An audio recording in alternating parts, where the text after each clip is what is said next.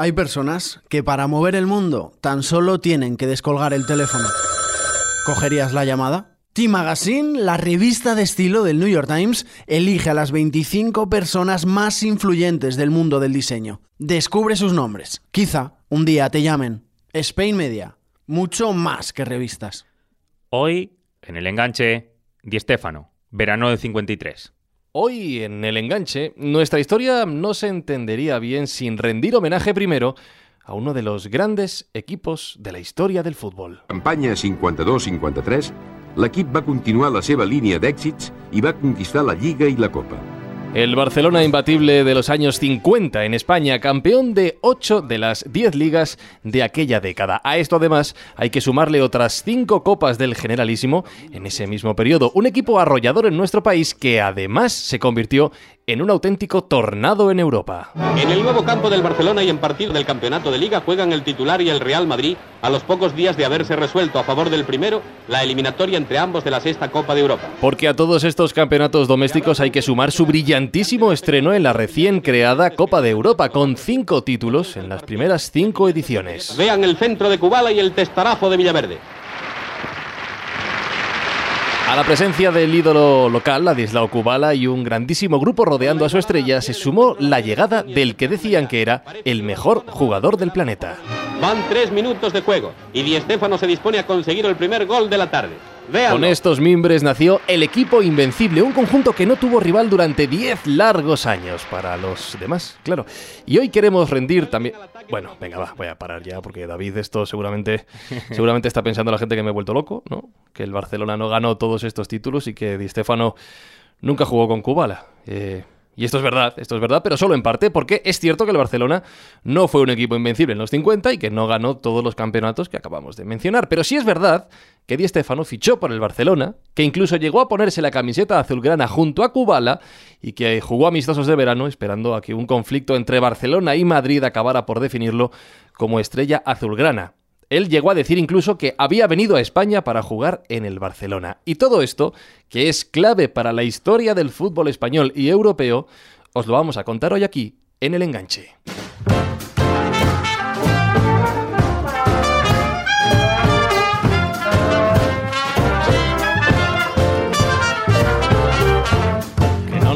Hemos vuelto locos, que no, que esta historia es de verdad y os lo vamos a contar aquí en el enganche cada lunes, en iVoox, en iTunes, en Spreaker y por supuesto en la web de Spain Media Radio y a través de redes sociales, ya sabéis, nos encontráis en arroba el enganche, en Twitter, en Facebook, en Instagram, donde queráis. Aquí el que se ha vuelto loco, Fran Izuzquiza. Y el que tampoco me he sujetado mucho, José David López, ¿qué tal? Saludos, Fran, saludos a todos los que nos escuchan cada semana aquí en el podcast del Enganche. Hay pocos futbolistas, solamente los elegidos, me atrevo a decir, que permiten sacar conclusiones globales con el paso del tiempo y que nos hacen reflexionar sobre lo que sucedió en el mundo del fútbol cuando tomaron algunas de sus decisiones. Eh, y sin ninguna duda, pues Alfredo Di Stéfano, que está en todas las listas sobre los mejores futbolistas de la historia, convirtió al Real Madrid en el mejor club de aquellos años 50 y por ende le dio el impulso profesional, competitivo y me atrevo a decir dimensional, que desde entonces le coloca como equipo número uno del planeta en títulos, en repercusión y también en exigencias. Porque con él el Club Blanco ganó cinco Copas de Europa que hoy le servirían para seguir siendo el tercer club con más entorchados. Las mismas que toda la historia de Liverpool y más, por ejemplo, que el Ajax, el Bayern o el Barcelona. Y precisamente ahí en Barcelona, vestido de azulgrana, entrenando a escondidas, en solitario y hasta jugando partidillos por los pueblos catalanes, empieza la historia de Di Stéfano en España. Y como no es mentira, sino que hay pruebas reales, oficiales y verídicas de que el Barcelona lo tuvo atado y el Real Madrid lo desató, con otro contrato y una multitud de detalles de quien manejó hábilmente la situación ante lo que estaba en juego, pues vamos a conocer la versión de Barcelona y la versión del Real Madrid, que en vísperas de un nuevo clásico en la Liga Española vuelven a mostrar su enorme rivalidad. Por eso, por la rivalidad, queremos contar cómo Di Stéfano pasó de ser la estrella planetaria del Barcelona a coronarse como el genio del Real Madrid. Everybody wanna steal my girl.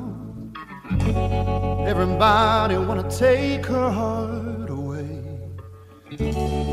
Couple billion in the whole wide world.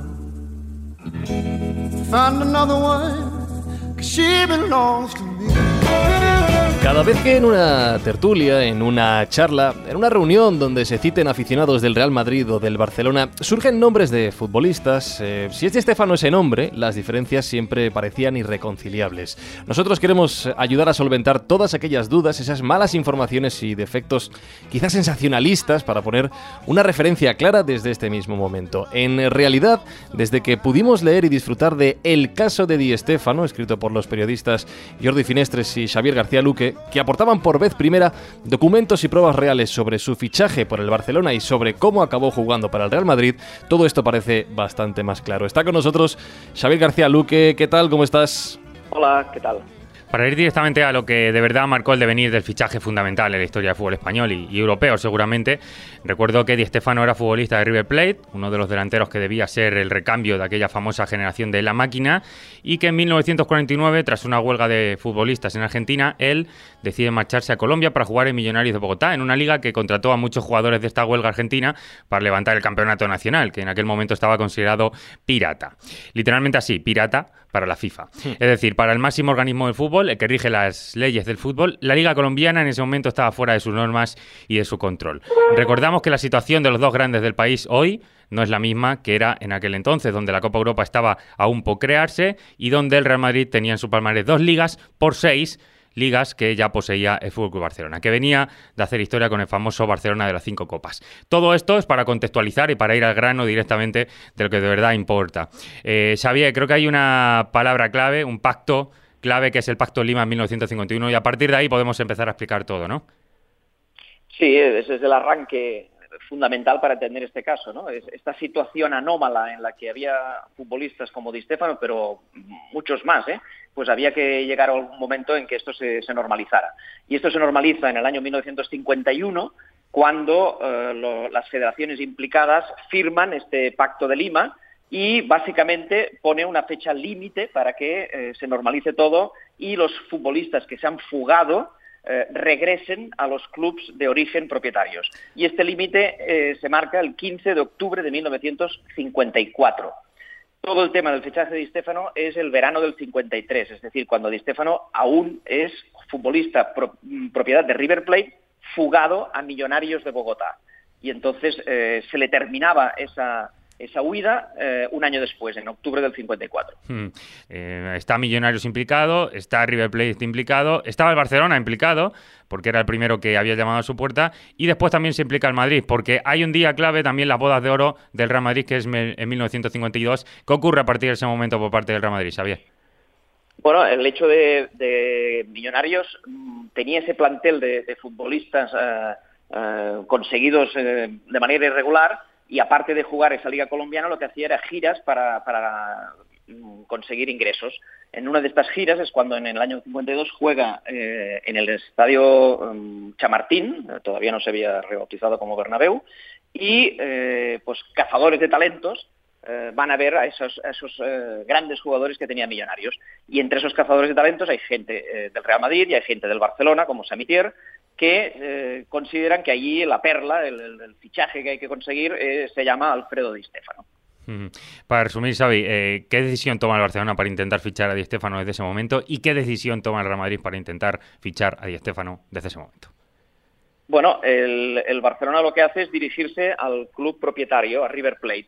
Aquí vuelve a intervenir y es clave, eh, de nuevo, el, Pacto de Lima. El Pacto de Lima no solo decía que deben regresar a sus clubes en, octubre del 54, sino que también decía, concretamente, porque este es, muy importante, en el punto cuarto del Pacto de Lima se establece que la Asociación Colombiana de Fútbol no puede transferir a ninguna asociación extranjera los jugadores que han sido referidos, bla, bla, bla, bla, bla. O sea, se refiere a toda esa lista de futbolistas que tenía de forma fraudulenta.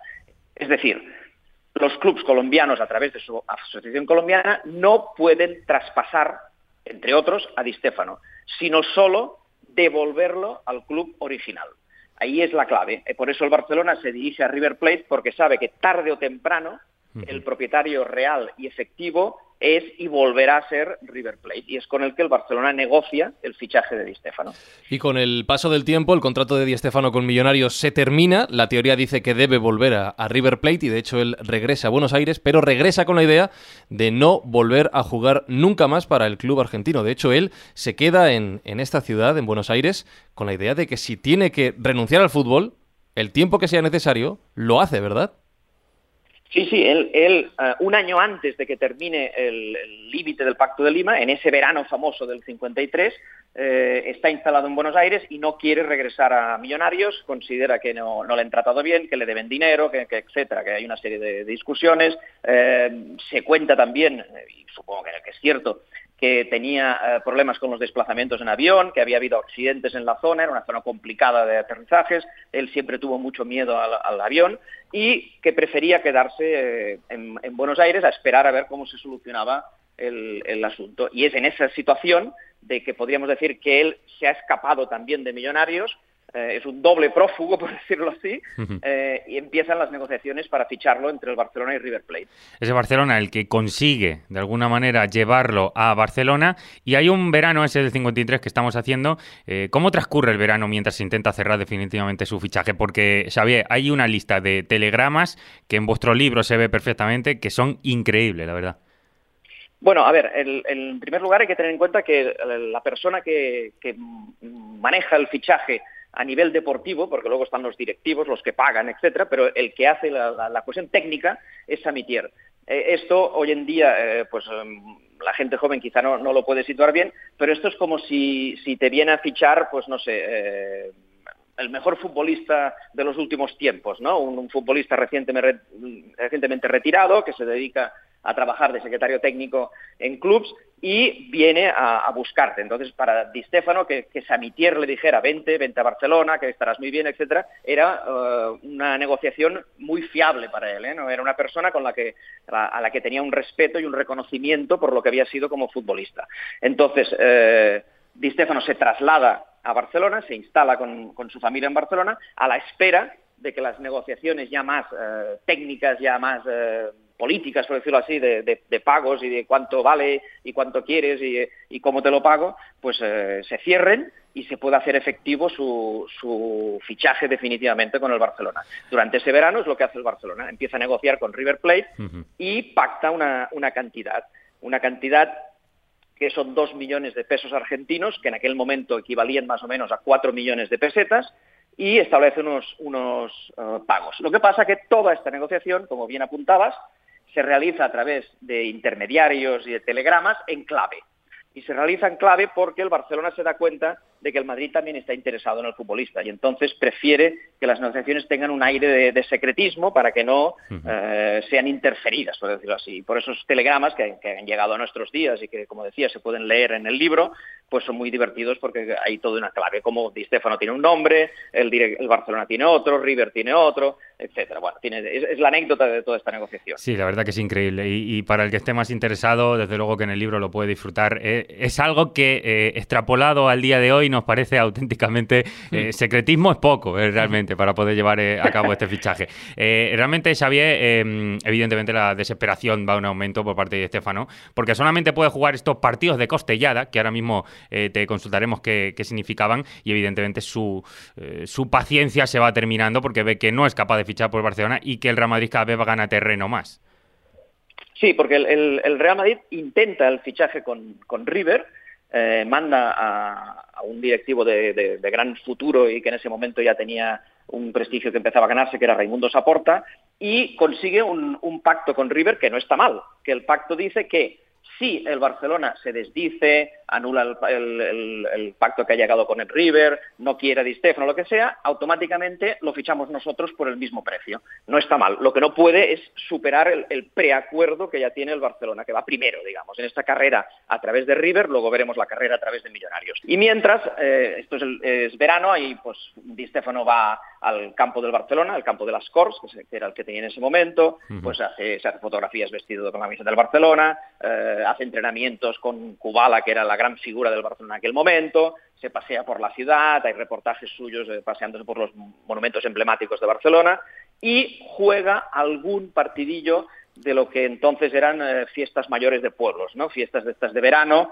que contrataban pues el equipo local contra otro equipo de la zona reforzado por, y esos, esos por podía ser Kubala, podía ser César, podía ser cualquiera de los grandes del Barça, y también Di Stefano iba a jugar alguno de estos partidillos esperando que se resolviera el caso. La desesperación va en aumento, eh, ve que no se va a poder concretar el fichaje y entra de repente, digamos, los momentos españoles, ¿no, Xavier? Bueno, es que el, Madrid una vez eh, ve que en River solo puede ser segundo plato que no está mal porque tiene un, buen, un buen acuerdo, eh, abre la vía de Millonarios. El presidente de Millonarios, que estamos hablando de un club eh, que fichaba jugadores de forma pirata, que estaba fuera de la FIFA, con lo cual lo podríamos definir, y no, estaríamos exagerando, como un gángster deportivo, era un personaje que hacía lo que le daba la gana, pues eh, firma un contrato con el Real Madrid y vende, a, vende en teoría, su parte de Di Stefano, ese, ese, año que le quedaba hasta octubre del 54, lo vende de forma absolutamente ilegal, porque el Pacto de Lima no lo permitía, y el Madrid eh, paga eh, el equivalente más o menos a un millón y medio de pesetas. Y se presenta el, presidente de, Millonarios en Madrid, a mediados de agosto de, ese famoso verano del 53, se presenta en Madrid para con toda la pompa anunciar el Madrid ha fichado a Di Stefano. Y ahí empieza un un punto de, fricción muy grave para el fútbol español, que es que hay dos equipos que pretenden haber fichado a Di Stefano. Y el Madrid consigue que las autoridades eh, entiendan que la mitad de Di Stefano es del Barça y la otra mitad es del Madrid. Cuando insistimos, lo único que tenía el Madrid era un año y además con un traspaso ilegal. Eh, entonces, ¿qué pasa? Que el presidente de la Federación Española se asusta, se da cuenta de que esto va a ser una confrontación terrible y que tiene que hacer alguna cosa. Y hace un informe al superior máximo del deporte en España, que era el delegado nacional de deportes, un militar, el general Moscardó, en el que eh, le explica, oiga, tenemos un grave problema. Aquí hay dos equipos que tienen fichado a Di y además, y eso es literal de ese informe, lo que tiene el Real Madrid es papel mojado. Y aquí empieza toda la problemática de intervención de las autoridades. Hasta que hay un punto en el que la FIFA entra en escena y, dice que va a jugar unos años en Real Madrid y otros en Barcelona. ¿No sabía cómo es esto? Bueno, entonces, buscando uno de esos, pactos, hay una serie de presiones que recibe los dirigentes del Barcelona eh, de, todo tipo. tenemos, pues, por ejemplo, que el gobernador civil de Barcelona, que en ese momento era una autoridad temible, el de Barcelona y el de cualquier provincia española, tienen un poder eh, tremendo, eh, convoca a uno de los directivos del Barcelona y le dice que, hagan el favor de arreglarlo y que se ponga de acuerdo con el Real Madrid, a lo que el Barcelona no quería, porque consideraba que todos los derechos legales eran suyos. ¿no?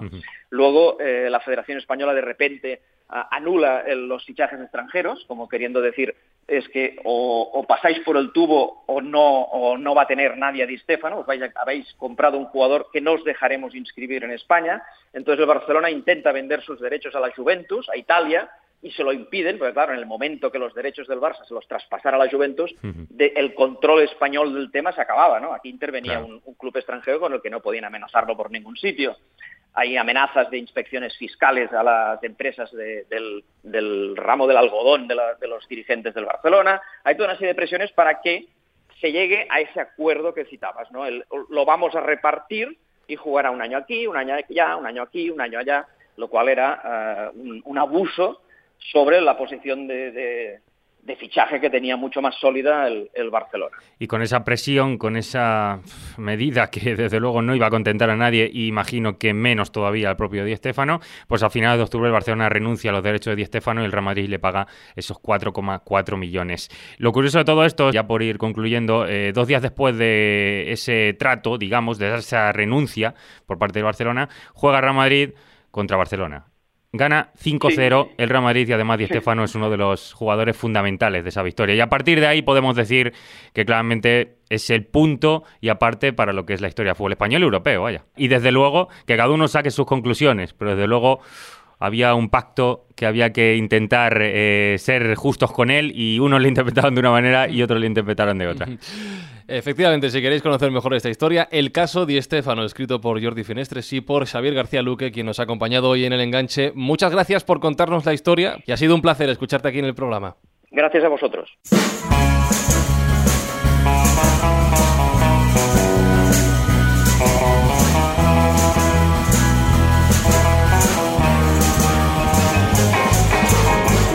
Hemos dicho al inicio que íbamos a profundizar en las dos versiones del fichaje de la llegada de Di Stéfano a España, al Real Madrid en este caso, y lo hemos hecho con Xavier sobre la que comentan en el entorno, digamos, del Fútbol Club Barcelona. Vamos a llamarlo la versión catalana, de alguna manera. Y ahora vamos a consultar la otra versión, el otro prisma, el de Alfredo Relaño, que es eh, director del diario AS y que durante muchas décadas ha ido obteniendo datos y pudiendo diseccionar cómo fueron aquellos días del fichaje clave de la Liga Española y del fútbol europeo, tal y como lo conocemos. Alfredo Relaño, bienvenido al enganche, ¿cómo estás?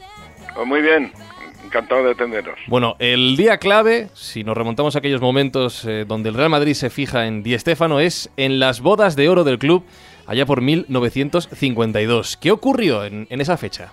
Bueno, efectivamente en Madrid celebraba 50 años, hizo aquí un triangular, invitó al Norcoping, invitó también al, al Millonarios y, y aquí se le vio, se vio un jugador muy llamativo que era rubio, de mucha movilidad, un 9 que se movía por todo el campo y que además me parece que metió dos goles en los dos partidos que me tocó. Y bueno, llamó mucho la atención. El Madrid habló con Senior, que era el presidente de Millonarios, con el que hizo amistad, pero Senior le advirtió que no se lo podía vender porque su propiedad iba a volver a River Plate en enero del 55 y, y ahí lo dejó.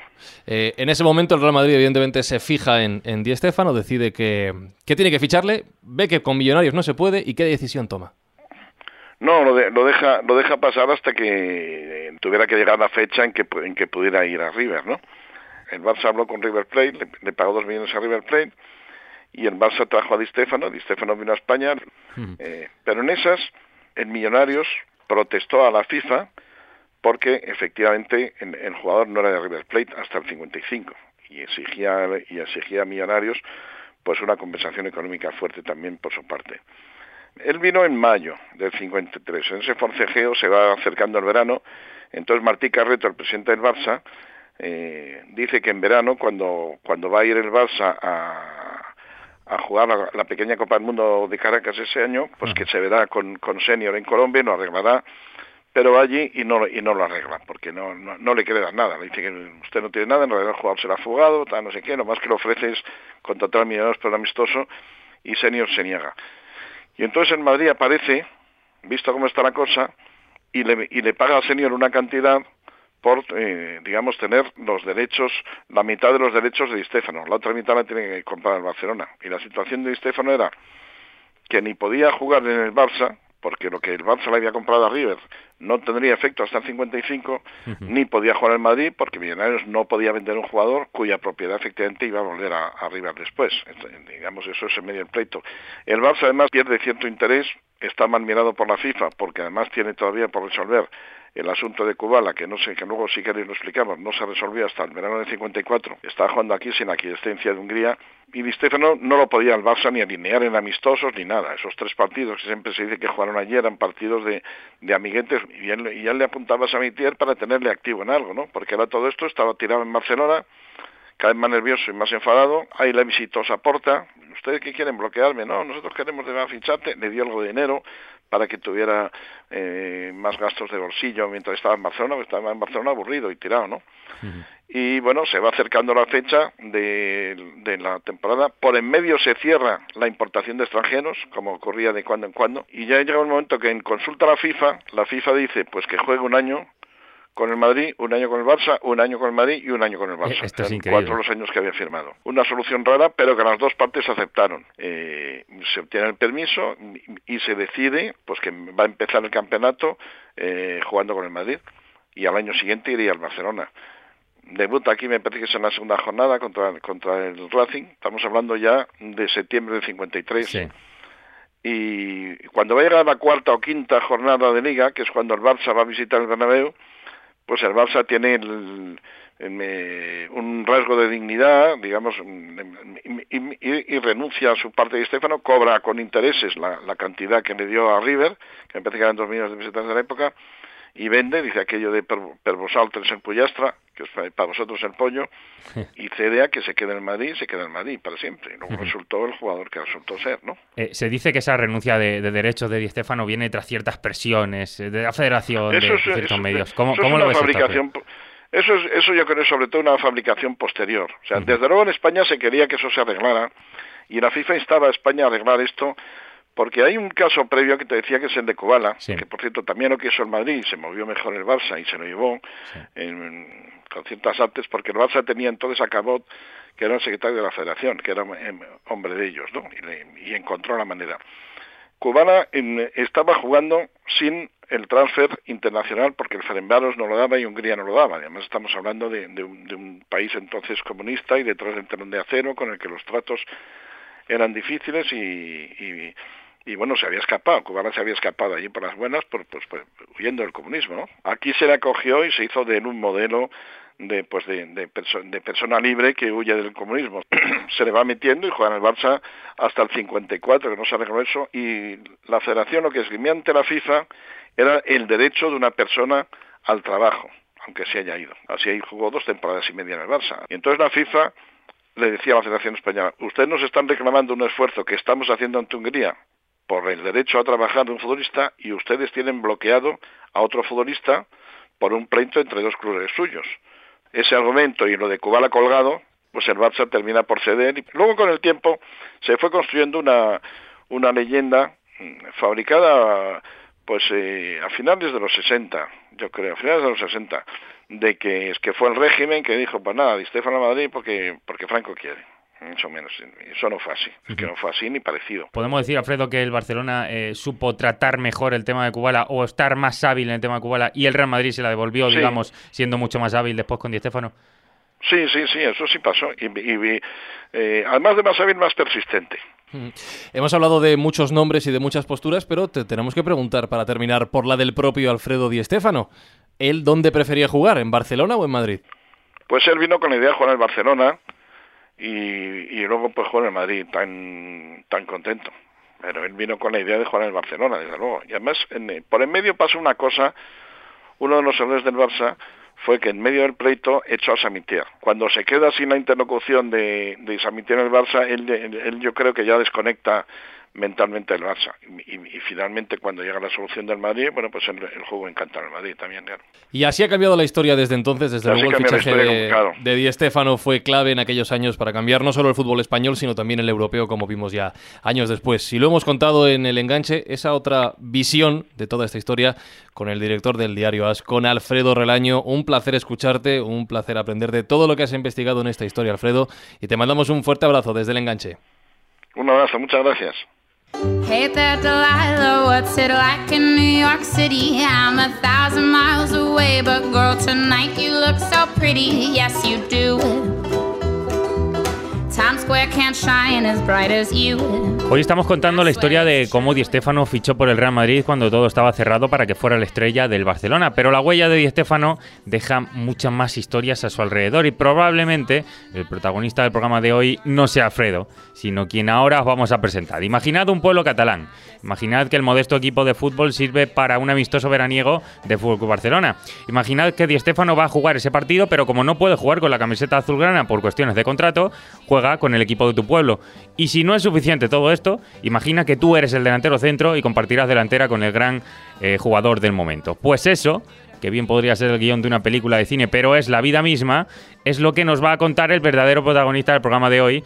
64 años después de aquello, saludamos a Pérez Savals. ¿Cómo estás, Pérez? Un saludo. Bien, bien, bien. Pérez vive en Palafrugel, que es un pueblecito costero de Girona. ¿Cómo era, Pérez, el pueblo de Palafrugel en aquellos años 50 y a qué te dedicabas tú en ese momento? Bueno, yo me, he dedicado casi tiempo, casi todo el tiempo a, la industria del corcho en este pueblo eh, hay mucha mucha gente que, que trabaja en el Kosovo. Pero yo me cuidaba del asunto del asunto administrativo. Se trataba de la fiesta mayor del pueblo, que es el, 20, de julio, eh, y normalmente en, este día venía siempre un equipo de, de, la mater del Barça, o sea, de, la Masía, ¿no? De estos de la Masía y, estos venían, venían cada año y claro, nos daban cada paliza que porque todos claro er, eran era gente era gente ya preparada y que, los estaban los estaban preparando ya para el primer el primer equipo. Bueno y en eso llegó Di Stefano Di Stéfano, la causa exacta no la sé, pero la cuestión es que, la, que Di vino a jugar con nosotros. Sí, la, Yo, la- eh, la causa Pere era que no podía jugar con el Barcelona, con la Ah, camiseta del Barcelona por cuestiones de contrato. Y entonces Sí, sí, sí. el Barcelona va a jugar, organiza un partidillo para que él tenga unos minutos. Y como no puede jugar con la camiseta del Barcelona, pues juega este partido de costellada, que así se llamaban en su época, en Palafrugel. Y tú eras uno de los jugadores de este Palafrugel. Cuéntanos cómo fue aquello. Exactamente, mire, yo, yo era delantero centro de este equipo. Y aquel día, pues claro, tuve que pasarme al extremo derecho, pero yo encantado de la vida. Bu- bu- bueno, eh, eh, ya con, con él en el equipo, ya les hicimos frente. Normalmente, ya le digo, ellos nos ganaban y nos metían palizas bastante importantes. Pero aquel día, con, con, con Di Stéfano, con Alfredo, con nosotros, pues eh, ya era otro, otra cosa. Yo creo, no, no, no, lo- no lo recuerdo exactamente, creo que ya a la, a la media parte ganábamos por 2 a 0. Entonces vinieron los del Barcelona y, y- y querían que, que fuera a jugar la segunda parte con ellos. Pero eh, él, él se negó rotundamente. Dijo que no, que cuando empezaba con un equipo, él quería terminar.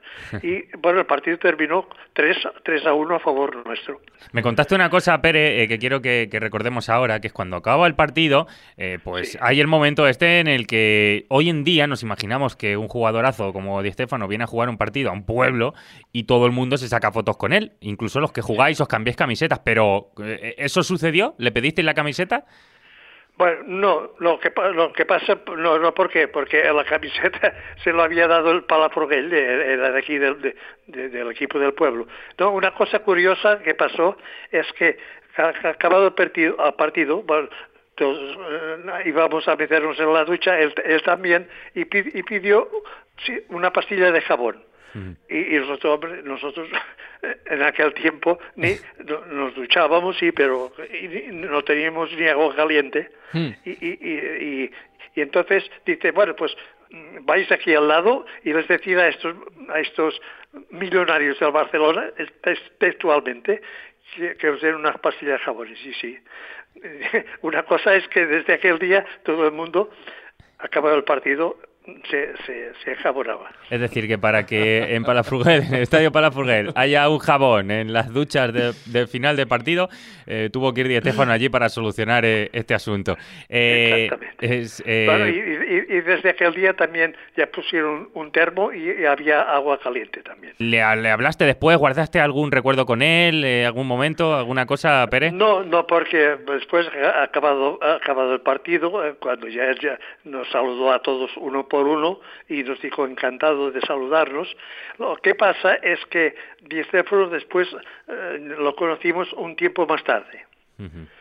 Un tiempo más tarde, cuando Di Stéfano ya, ya estaba mayor, que, que terminó con, con el Real Madrid, fue a jugar al español, no sé si ustedes lo recuerdan. Sí, sí. sí, sí. Fu- fue a jugar al español. Bueno, y en el español tenía un entrenador que, que era de Palafrugell, que se llamaba Espada. Y, esto, este señor tenía aquí en, en, una playa que hay aquí cerca de Palafrugell, que se llama Calella de Palafrugell, Sí. pues eh, tenía allí un pequeño hotelito y él eh, venía al verano, el verano, y incluso jugó también algún partido, él y su hijo. Ajá. Jugaron algún partido con nosotros. Y digo yo, Pere, eh, yo me imagino esto hoy en día, decía lo de las fotos antes, porque si hoy en día viene un jugador de este tipo, de este calibre, a un pueblo, eh, Instagram de, to- de todo el pueblo, pues explota literalmente ese día con fotos de Di Stéfano. Eh, pero digo yo, Pere, en este pueblo todos son de Barcelona, ¿no? Bueno, yo tengo que decir una cosa. Yo tengo que decir una cosa. Antes, antes de este partido, sí, la mayoría éramos el Barcelona. Pero desde aquel día, desde aquel día, bueno, desde aquel día no más tarde, más tarde, cuando ya pasó al Madrid, toda la gente se pasó al Madrid. Bueno, y ahora esto, fíjese eh, en, la que estamos en estos momentos, ser del Madrid aquí eh, es, es tener valor, ¿eh? Sí, es difícil, es difícil. La- la- Porque pues, es difícil, porque tal como está el asunto aquí en Cataluña, es difícil, la verdad es esta. Pero hay mucha gente, mucha gente, y sobre todo los que jugamos aquel partido, que somos del Real Madrid. O sea, eres del Real Madrid, Pere, por Di Stéfano. Exactamente, y, y por él, sí, sí, sí, exactamente por él. Bueno, este es el día de la carrera futbolística de Pera, que es eh, seguramente el más importante, ¿no? ¿Nos equivocamos? Que sí, que sí, que sí. Y aquí nos lo ha contado en el enganche en Spain Media Radio. Un placer charlar contigo. Dejamos el titular. Yo jugué con Di Stéfano. Pero muchísimas gracias por acompañarnos en el podcast. Bueno, gracias a ustedes.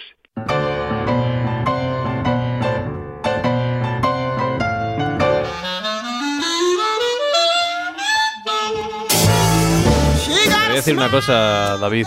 Eh, escuchando a Pera ahora en este último tramo del programa, de alguna manera he tenido la sensación de que mi propio, tu propio, eh, el abuelo de todos Sí. nos estaba contando una historia. Me ha encantado escucharle. Bueno, pues yo que le conozco en persona, eh, además le entrevisté con sus nietos cerca, Ujú. eh, nietos que juegan precisamente en el Palafrugell, el equipo allí, y que desde aquí mando un saludo porque son la clave de que podamos haber contactado nuevamente con, con Pere, que evidentemente las tecnologías, este tipo de cosas es siempre más complicado. Eh, pues cuando hablas con él y ves cómo se le hinchan los ojos con ganas de llorar, recordando lo que fue aquel verano 53 donde pudo jugar con Di Stéfano, realmente te das cuenta de que no es que sea el día más importante de Pere como futbolista, ni del pueblo, es que de toda la vida y, y- y de todos los que estuvieron allí viviendo ese partido, evidentemente es lógico que, que se hicieran del Real Madrid. El protagonista real, como decía antes, es la excusa de Di Stéfano, pero Pere es el protagonista del programa sin ninguna duda. ¿Tú te imaginas hoy en día, en 2017, echar una pachanguita con Cristiano o con Messi? Imagínate. Lo vas contando toda la vida. Simplemente por la policía que te iban a poner en el pueblo, ya, ya es imposible que pueda ir a, a un pueblo de este tipo, de, de Palafrugell, un pueblo precioso, por cierto, con una playa muy bonita también. Evidentemente era eh, el gran protagonista del momento, era la excusa para contar la historia de, de Pere y cómo seguramente a unos les gustará más o menos la realidad de lo que fue, unos creerán más la versión del Fútbol Club Barcelona, otros creerán más la versión del Real Madrid, pero que tiene claro que le da igual absolutamente la versión que fue válida o no, es a Pere y la gente que jugó con él. Él lo disfrutó. Bueno, ya sabéis que estas son las historias que os contamos cada semana aquí en El Enganche, arroba El Enganche en redes sociales y cada lunes en iVoox, en iTunes, en Spreaker y en la web y en la app de Spain Media Radio. José David López, gracias una semana más. Nada, como digo, eh, puede que mucha gente no tenga muy bien vinculado a Di Stéfano, Hmm. pero si a mí me dijeran los que le han visto jugar, que es el mejor jugador de la historia, fíjate que te lo, te lo firmo. Sí. Yo he podido ver cosas de él, he visto la evolución que generó en el fútbol. Y para mí entre los cinco mejores está fijo. Pero si al- alguien me dice que es el primero porque de verdad le disfrutó y le vio, fíjate que me lo voy a creer. Por tanto, digo esto para que entendamos la trascendencia del jugador que estamos hablando. Sí, sí, sí, sí. Y, y el contexto de la época donde un jugador así podía jugar en las condiciones y en el lugar en el que hemos contado. Lo Así dicho. que nada, espero que os haya gustado esta lección de fútbol, lección de historia, lección de algunos testimonios muy curiosos de la época. Y como siempre digo, gracias por escuchar los podcasts y gracias por escuchar el enganche. Hasta el próximo lunes. my